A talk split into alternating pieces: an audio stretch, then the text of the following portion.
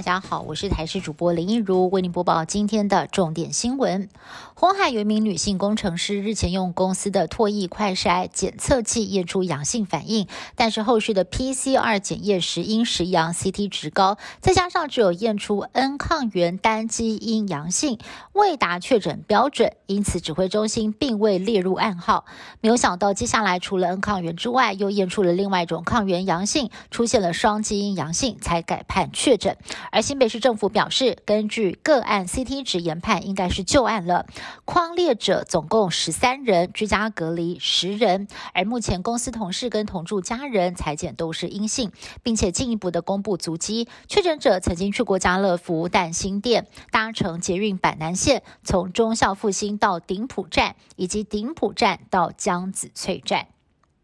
疫苗接种最新规划出炉，不少的莫德纳粉丝们恐怕要失望了。指挥中心表示，未来 B N T 疫苗会优先给第一剂施打，至于接下来到货的 A Z 还有莫德纳疫苗，则是会保留给第二剂接种。不过，截至九月二十三号，还有超过五十三万位民众单选莫德纳。指挥中心也喊话。还没有接种到疫苗的民众，赶快加选 B N T。指挥官陈时中也松口，接下来几天陆续会有 B N T 跟 A Z 到货，详细的时间还要再掌握。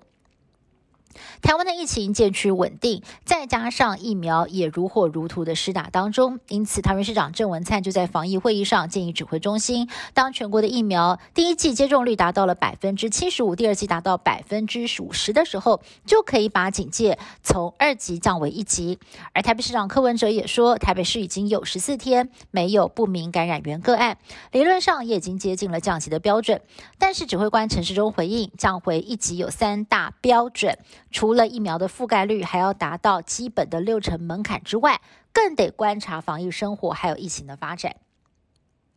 指挥中心推估，到明年六月份，累计确诊个案人数大约会在两万三千人到三万八千人之间，难免让人担心疫情之后会变得更严重吗？对此，陈时中强调，确诊数是根据今年五六月份本土疫情爆发时推估，疫情未必会如此发展，只是政府要做好准备，民众也要打疫苗，做好防疫措施。他更透露，陆续在准备新的治疗药物，希望能够提供更完善的保护。但是台大儿童医院院长黄立明提醒，这样的推估还算合理。一旦 Delta 变异株又爆发了社区流行，影响的幅度恐怕会更大。因此，两剂疫苗的覆盖率至少要五成以上，尤其是六十岁以上的长者，两剂的涵盖率最好要达到九成。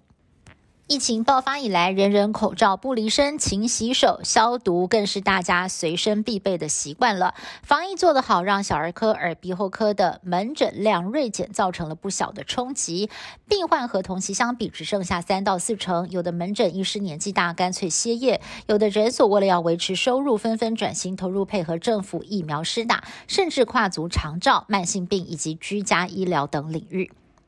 美国、澳洲、日本和印度组成的四方安全对话，二十四号在美国华府举行了第一场面对面的领袖高峰会。外媒分析，面对中国大陆的崛起以及在印太地区的军事实力不断的增强，美、澳、日、印四个国家确实有必要携手合作，协商应应对策，甚至是台海两岸局势可能的变化，也可能会成为四方会谈的讨论重点之一。南韩的中秋连假才刚刚结束，几天单日确诊再创下史上新高。二十四号全国新增案例飙到了两千四百三十四例，比前一天暴增了超过七百例。首都圈的疫情尤其严重，光是首尔就占了九百多起。专家警告，这波确诊潮恐怕还没有结束，接下来几天全国单日新增可能会超过三千例。以上新闻是由台视新闻部制作，感谢您的收听。更多新闻内容，请您持续锁定台视各界新闻以及台视新闻 YouTube 频道。